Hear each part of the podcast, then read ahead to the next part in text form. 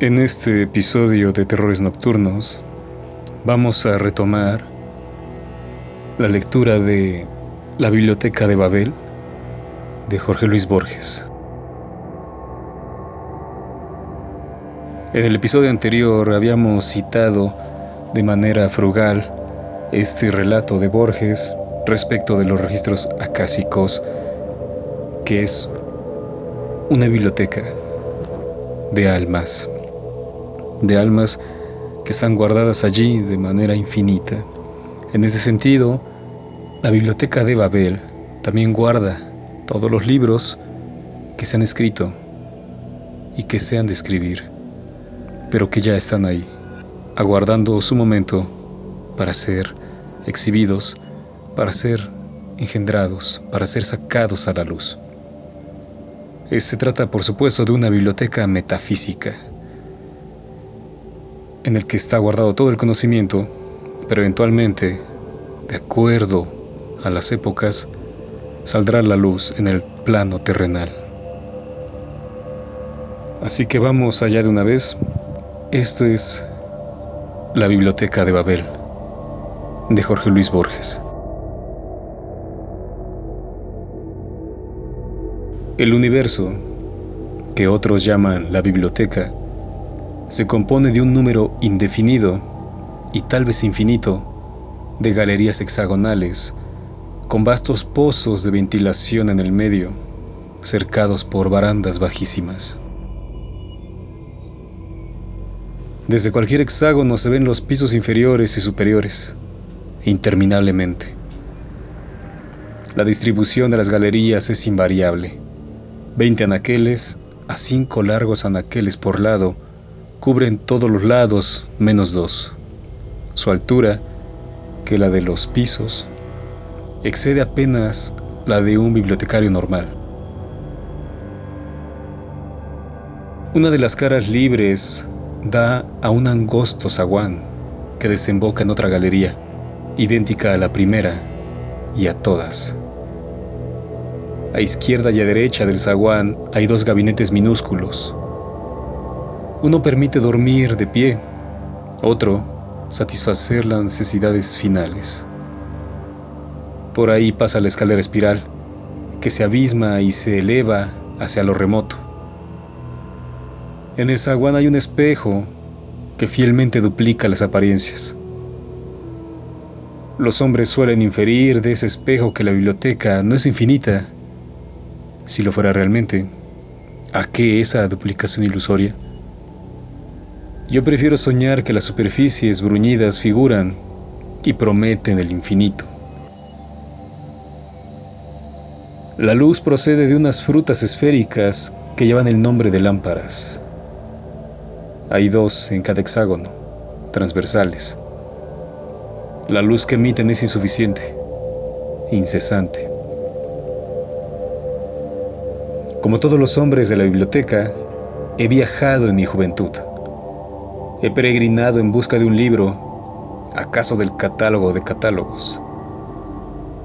Ahora que mis ojos casi no pueden descifrar lo que escribo, me preparo a morir a unas pocas leguas del hexágono en que nací. Muerto, no faltarán manos piadosas que me tiren por la baranda. Mi sepultura será el aire insondable.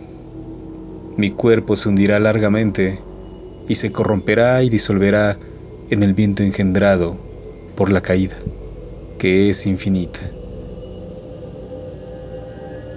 Yo afirmo que la biblioteca es interminable. Los idealistas arguyen que las salas hexagonales son una forma necesaria del espacio absoluto o, por lo menos, de nuestra intuición del espacio. Razonan que es inconcebible una sala triangular o pentagonal los místicos pretenden que el éxtasis les revela una cámara circular con un gran libro circular de lomo continuo que da toda la vuelta de las paredes. Pero su testimonio es sospechoso, sus palabras oscuras. Ese libro cíclico es Dios. Básteme, por ahora, repetir el dictamen clásico La biblioteca es una esfera cuyo centro cabal es cualquier hexágono, cuya circunferencia es inaccesible. A cada uno de los muros de cada hexágono corresponden cinco anaqueles. Cada anaquel encierra 32 libros de forma uniforme. Cada libro es de 410 páginas. Cada página de 42 renglones. Cada renglón de unas 80 letras de color negro. También hay letras en el dorso de cada libro. Esas letras no indican o prefiguran lo que dirán las páginas. Sé que esa inconexión alguna vez pareció misteriosa. Antes de resumir la solución, cuyo descubrimiento, a pesar de sus trágicas proyecciones, es quizá el hecho capital de la historia, quiero rememorar algunos axiomas. El primero, la biblioteca existe ab a eterno de esa verdad cuyo colorar inmediato es la eternidad futura del mundo, ninguna mente razonable puede dudar. El hombre, el imperfecto bibliotecario, puede ser obra del azar o de los demiurgos malévolos. El universo, con su elegante dotación de anaqueles, de tomos enigmáticos, de infatigables escaleras para el viajero y de letrinas para el bibliotecario sentado, solo puede ser obra de un Dios. Para percibir la distancia que hay entre lo divino y lo humano, basta comparar estos rudos símbolos trémulos que mi falible mano garabatea en la tapa de un libro, con las letras orgánicas del interior, puntuales, delicadas, negrísimas, inimitablemente simétricas. El segundo, el número de símbolos ortográficos es 25. Esa comprobación permitió, hace 300 años, formular una teoría general de la biblioteca y resolver satisfactoriamente el problema que ninguna conjetura había descifrado. La naturaleza informe y caótica de casi todos los libros. 1. Que mi padre vio en un hexágono del circuito 1594. Constaba de las letras MCV perversamente repetidas desde el renglón primero hasta el último. Otro muy consultado en esta zona, es un mero laberinto de letras, pero la página penúltima dice, oh, tiempo tus pirámides. Ya se sabe, por una línea razonable o una recta noticia hay leguas de insensatas cacofonías, de fárragos verbales y de incoherencias. Yo sé de una región cerril cuyos bibliotecarios repudian la supersticiosa y vana costumbre de buscar sentido en los libros y le equiparan a la de buscar en los sueños o en las líneas caóticas de la mano. Admiten que los inventores de la escritura imitaron los 25 símbolos naturales, pero sostienen que esa aplicación es casual y que los libros nada significan en sí. Ese dictamen, ya veremos, no es del todo falaz. Durante mucho tiempo se creyó que esos libros impenetrables correspondían a lenguas pretéritas o remotas. Es verdad que los hombres más antiguos, los primeros bibliotecarios, usaban un lenguaje asaz diferente del que hablamos ahora. Es verdad que unas millas a la derecha la lengua es dialectal y que 90 pisos más arriba es incomprensible. Todo eso, lo repito, es verdad pero 410 páginas de inalterables MCB no pueden corresponder a ningún idioma, por dialectal o rudimentario que sea. Algunos insinuaron que cada letra podría influir en la subsiguiente y que el valor de MCB en la tercera línea de la página 61 no era el que puede tener la misma serie en otra posición de otra página. Pero esa vaga tesis no prosperó. Otros pensaron en criptografías, Universalmente esa conjetura ha sido aceptada, aunque no en el sentido en que la formularon sus inventores. Hace 500 años, el jefe de un hexágono superior dio con un libro tan confuso como los otros, pero que tenía casi dos hojas de líneas homogéneas. Mostró su hallazgo a un descifrador ambulante, que le dijo que estaban redactadas en portugués. Otros le dijeron que en yiddish, Antes de un siglo pudo establecerse el idioma, un dialecto samoyedo-lituano del guaraní, con inflexiones de árabe clásico. También se descifró el contenido, nociones de análisis combinatorio, ilustradas por ejemplos de variaciones con repetición ilimitada. Esos ejemplos permitieron que un bibliotecario de genio descubriera la ley fundamental de la biblioteca. Este pensador observó que todos los libros, por diversos que sean, constan de elementos iguales. El espacio, el punto, la coma, las 22 letras del alfabeto. También alegó un hecho que todos los viajeros han confirmado. No hay en la vasta biblioteca dos libros idénticos. De esas premisas incontrovertibles, dedujo que la biblioteca es total y que sus anaqueles registran todas las posibles combinaciones de los veintitantos símbolos ortográficos. Número, que vastísimo, no infinito. O sea, todo lo que es dable expresar, en todos los idiomas. Todo. La historia minuciosa del porvenir, las autobiografías de los arcángeles, el catálogo fiel de la biblioteca, miles y miles de catálogos falsos. La demostración de la falacia de esos catálogos, la demostración de la falacia del catálogo verdadero, el Evangelio gnóstico de Basílides, el comentario de ese Evangelio, el comentario del comentario de ese Evangelio, la relación verídica de tu muerte, la versión de cada libro a todas las lenguas, las interpolaciones de cada libro en todos los libros, el tratado que Veda pudo escribir y no escribió sobre las mitologías de los sajones, los libros perdidos de Tácito. Cuando se proclamó que la biblioteca abarcaba todos los libros, la primera impresión fue de extravagante felicidad. Todos los hombres se sintieron señores de un tesoro intacto y secreto. No había problema personal o mundial cuya elocuente solución no existiera en algún hexágono. El universo estaba justificado. El universo bruscamente usurpó las dimensiones ilimitadas de la esperanza. En aquel tiempo se habló mucho de las vindicaciones, libros de apología y de profecía, que para siempre vindicaban los actos de cada hombre del universo y guardaban arcanos prodigiosos para su porvenir. Miles de codiciosos abandonaron el dulce hexágono natal y se lanzaron escaleras arriba, urgidos por el vano propósito de encontrar su vindicación. Esos peregrinos disputaban en los corredores estrechos, proferían oscuras maldiciones, se estrangulaban en las escaleras divinas, arrojaban los libros engañosos al fondo de los túneles, morían despeñados por los hombres de regiones remotas. Otros enloquecieron. Las vindicaciones existen. Yo he visto dos que se refieren a personas del porvenir, a personas acaso no imaginarias. Pero los buscadores no recordaban que la posibilidad de que un hombre encuentre la suya o alguna pérfida variación de la suya es computable en cero. También se esperó entonces la aclaración de los misterios básicos de la humanidad, el origen de la biblioteca y del tiempo. Es verosímil que esos graves misterios puedan explicarse en palabras, si no basta el lenguaje de los filósofos, la multiforme biblioteca habrá producido el idioma inaudito que se requiere y los vocabularios y gramáticas de ese idioma. Hace ya cuatro siglos que los hombres fatigan los hexágonos. Hay buscadores oficiales, inquisidores. Yo los he visto en el desempeño de su función.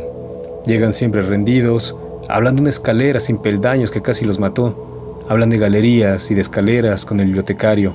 Alguna vez toman el libro más cercano y lo ojean en busca de palabras infames. Visiblemente, nadie espera descubrir nada. A la desaforada esperanza sucedió, como es natural, una depresión excesiva. La certidumbre de que algún anaquel en algún hexágono encerraba libros preciosos y de que esos libros preciosos eran inaccesibles pareció casi intolerable. Una secta blasfema sugirió que cesaran las buscas y que todos los hombres barajaran letras y símbolos hasta construir, mediante un improbable don del azar, esos libros canónicos. Las autoridades se vieron obligadas a promulgar órdenes severas. La secta desapareció, pero en mi niñez he visto hombres viejos que largamente se ocultaban en las letrinas, con unos discos de metal en un cubilete prohibido y débilmente remedaban el divino desorden. Otros, inversamente, creyeron que lo primordial era eliminar las obras inútiles. Invadían los hexágonos, exhibían credenciales no siempre falsas, ojeaban con fastidio un volumen y condenaban anaqueles enteros. A su furor higiénico, ascético, se debe la insensata perdición de millones de libros. Su nombre es execrado, pero quienes deploran los tesoros que su frenesí destruyó, negligen dos hechos notorios. Uno, la biblioteca es tan enorme que toda reducción de origen humano resulta infinitesimal. Otro, cada ejemplar es único, irreemplazable, pero, como la biblioteca es total, hay siempre varios centenares de miles de facímiles imperfectos, de obras que no difieren sino por una letra o por una coma. Contra la opinión general, me atrevo a suponer que las consecuencias de las depredaciones cometidas por los purificadores han sido exageradas por el horror que esos fanáticos provocaron. Lo surgió el delirio de conquistar los libros del hexágono carmesí, libros de formato menor que los naturales, omnipotentes, ilustrados y mágicos. También sabemos de otra superstición de aquel tiempo, la del hombre del libro. En algún anaquel de algún hexágono, razonaron los hombres, debe existir un libro que sea la cifra y el compendio perfecto de todos los demás. Algún bibliotecario lo ha recorrido y es análogo a un dios. En el lenguaje de esta zona persisten aún vestigios del culto de ese funcionario remoto. Muchos peregrinaron en busca de él. Durante un siglo fatigaron en vano los más diversos rumbos. ¿Cómo localizar el venerado hexágono secreto que lo hospedaba? Alguien propuso un método regresivo. Para localizar el libro A, consultar previamente un libro B que indique el sitio de A. Para localizar el libro B, consultar previamente un libro C, y así hasta lo infinito. En aventuras de esas, he prodigado y consumido mis años. No me parece inverosímil que en algún anaquel del universo haya un libro total. Ruego a los dioses ignorados que un hombre, uno solo, aunque sea, hace miles de años, lo haya examinado y leído. Si el honor y la sabiduría y la felicidad no son para mí, que sean para otros. Que el cielo exista, aunque mi lugar sea el infierno. Que yo sea ultrajado y aniquilado, pero que en un instante, en un ser, tu enorme biblioteca se justifique. Afirman los impíos que el disparate es normal en la biblioteca y que lo razonable, y aún la humilde y pura coherencia, es una casi milagrosa excepción. Hablan, lo sé, de la biblioteca febril, cuyos azarosos volúmenes corren el incesante albur de cambiarse en otros y que todo lo afirman, lo niegan y lo confunden como una divinidad que delira. Esas palabras que no solo denuncian el desorden sino que lo ejemplifican también, notoriamente prueban su gesto pésimo y su desesperada ignorancia. En efecto, la biblioteca incluye todas las estructuras verbales, todas las variaciones que permiten los 25 símbolos ortográficos, pero no un solo disparate absoluto. Inútil observar que el mejor volumen de los muchos hexágonos que administro se titula Trueno peinado y el otro El calambre de yeso. Esas proporciones, a primera vista incoherentes, sin duda son capaces de una justificación criptográfica o alegórica. Esa justificación es verbal y, ex hipótesis, ya figura en la biblioteca. No puedo combinar unos caracteres DHC, que la Divina Biblioteca no haya previsto y que en alguna de sus lenguas secretas no encierran un terrible sentido Nadie puede articular una sílaba que no esté llena de ternuras y de temores, que no sea en alguno de esos lenguajes el nombre poderoso de un Dios. Hablar es incurrir en tautologías. Esta epístola inútil y palabrera ya existe en uno de los 30 volúmenes de los cinco anaqueles de uno de los incontables hexágonos y también su refutación. Un número n de lenguajes posibles usa el mismo vocabulario. En algunos, el símbolo biblioteca admite la correcta definición ubicuo y perdurable sistema de galeras hexagonales, pero biblioteca es pan, o pirámide, o cualquier otra cosa. Y las siete palabras que la definen tienen otro valor. Tú, que me lees, estás seguro de entender mi lenguaje. La escritura metódica me distrae de la presente condición de los hombres. La certidumbre de que todo está escrito nos anula o nos afantasma. Yo conozco distritos en que los jóvenes se prosternan ante los libros y besan con barbarie las páginas, pero no saben descifrar una sola letra. Las epidemias, las discordias heréticas, las peregrinaciones que inevitablemente degeneran en bandolerismo han diezmado la población. Creo haber mencionado los suicidios, cada año más frecuentes.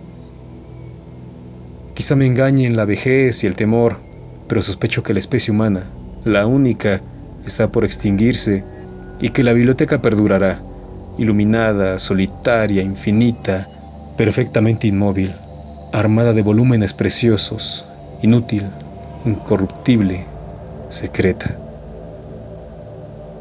Acabo de escribir infinita. No he interpolado ese adjetivo por una costumbre retórica.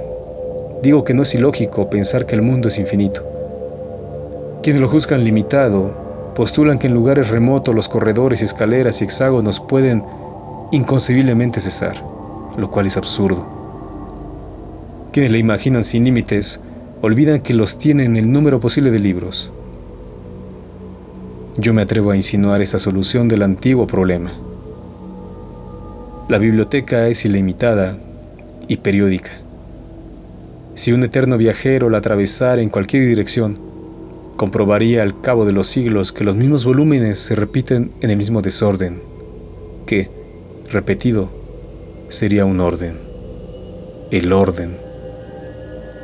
Mi soledad se alegra con esa elegante esperanza.